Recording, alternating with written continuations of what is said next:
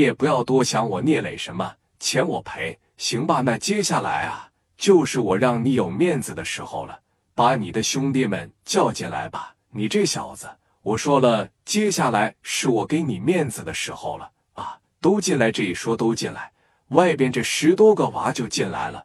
聂磊这边啊，趴着一站起来，从这后边啊，给这小卡皇趴着一瞪出来。哥几个，我那也不是峰哥的对手。进去了以后呢，陈放陈四儿也是对我进行了教育，我也真正的知道了，小胳膊是拧不过大腿的。我这人呢，一冲动胆一大，我打了峰哥一枪，再道上规矩呢，我应该还给峰哥。但是现在呢，我没带枪来，这么的，我打了陈哥一枪，我扎我自个一刀，你们感觉怎么样？然后呢，我给你们峰哥道个歉，我也给蒋元打的那个兄弟道个歉，行不行？今天我就把这个面，把这个场给峰哥找回来。十多个兄弟都在看着聂磊。这边就二话不说啊，朝着自个大腿上噗呲就一下子。你看这劲头挺大。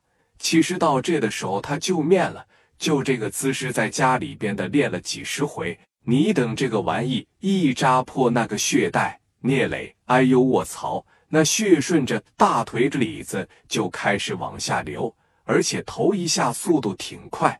你给那带扎破了以后，他刺的一下就整的贼像。十多个兄弟当时在那看着，哎我操，这兄弟太狠！哎呦我操！这边就紧紧的说：“你看那匕首一抹，在这一瘸一拐的朝着张峰就过来了。峰哥，你感觉怎么样？你要感觉不行的情况下，我就我就再来一下吧。”张峰在这，兄弟，行了，行了啊，行了，快要不这么的，在旁边安排个床位，咱俩挨着得了。不要不要。就这小匕首还自个在这捅着呢，而且你就瞅着他该使劲往里顶啊，确实是扎进去了一点，但是没有扎进去那么多，你也得说有点疼的意思啊，对吧？张峰这边一寻思，二十郎当岁，能有这样的魄力，甚至我告诉你啊，张峰现在在心里边寻思啥呢？算了吧，我这四十多岁啊。终究是没有二十多岁年轻人的那种干劲了。人家说了，给我写个借条是吧？钱的的赔，当着我这么多兄弟的面扎了自个一刀，也道歉了，面也有了，钱也有了，咱就借坡下驴吧。再不借坡下驴的情况下，那就是真有点臭不要脸了。这边聂磊就说了：“蒋元，拿笔拿纸，给峰哥打十万块钱欠条。”十万行不峰哥多了，我可能短时间真的是挣不来。你等我有了再说。行了的兄弟，十万八万无所谓。不行，怎么说呢？咱怎么做？给写十万块钱借条，欠条这边一写拿着。聂磊当时啊，把这写一赞，朝着借条上趴着一摁，说：“这边借条你收好啊。说你看你要赶叫气也出了。”你给陈四儿打个电话，说咱俩的事过了，行不行？行了，兄弟，赶紧看病去吧。里子面子我也有了，哥也不能说的理不饶人呐。看病去吧，谢峰哥，走回家。不是兄弟，我就说你在这医院看看就行，不用一点小事没事，挺挺就过去了。快，兄弟扶着我。几个人扶着聂磊，嘎巴嘎巴嘎巴从屋里边的溢出来。聂磊当时临走的时候，赶紧走，赶紧走，找地方看病去，找地方看病去。你等说拐出这个胡同，你等说一下楼，聂磊，快快，哈哈哈哈哈哈，哈哈哈哈哈！哎呦，我这用周国权那句话来说，你知道到底是啥不？哥呀，这用周国权那个感觉就得是啥呀？拳拿下一扫光，我问问你。聂磊的小情商够不够用？聂磊的情商啊，他够不够高？前脚聂磊这刚一走，后边张峰拿起来了电话，就打给了陈放。陈放现在和王志不在办公室里面坐着呢吗？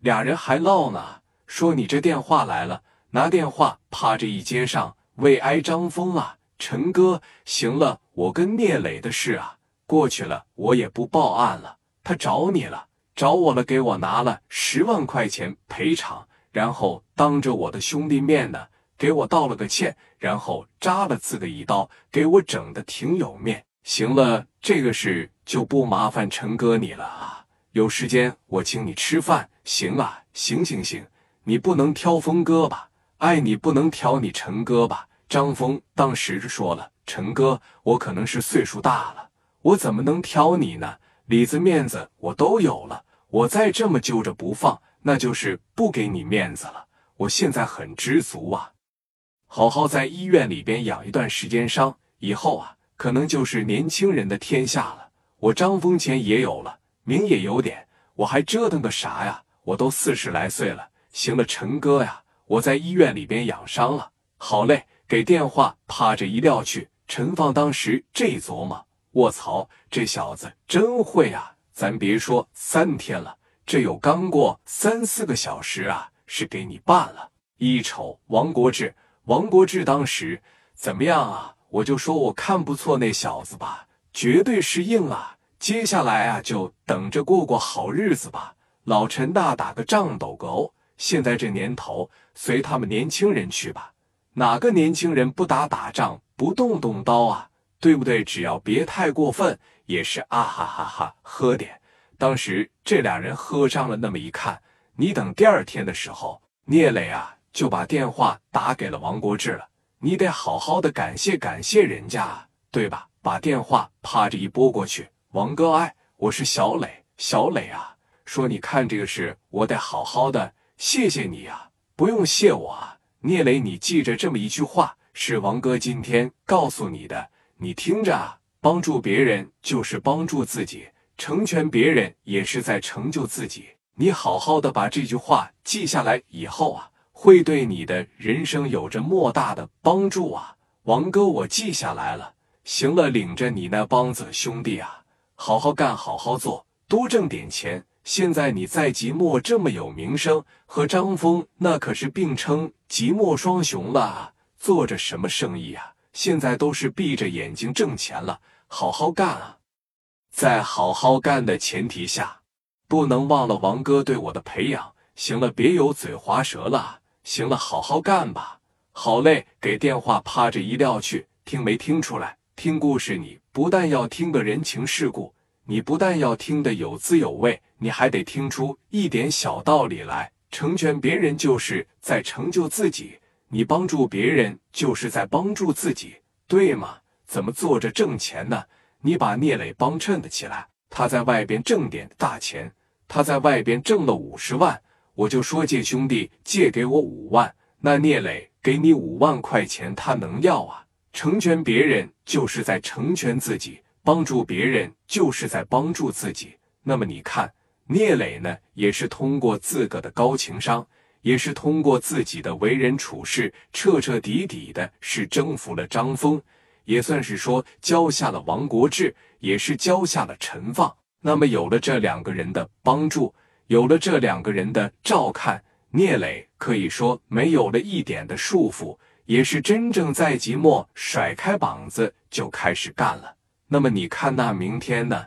聂磊看场子就要出事了，看明天晚上的故事更是一环扣着一环。在青岛，一个崭新的一把大哥也即将闪亮登场，给点个订阅，继续收听不迷路。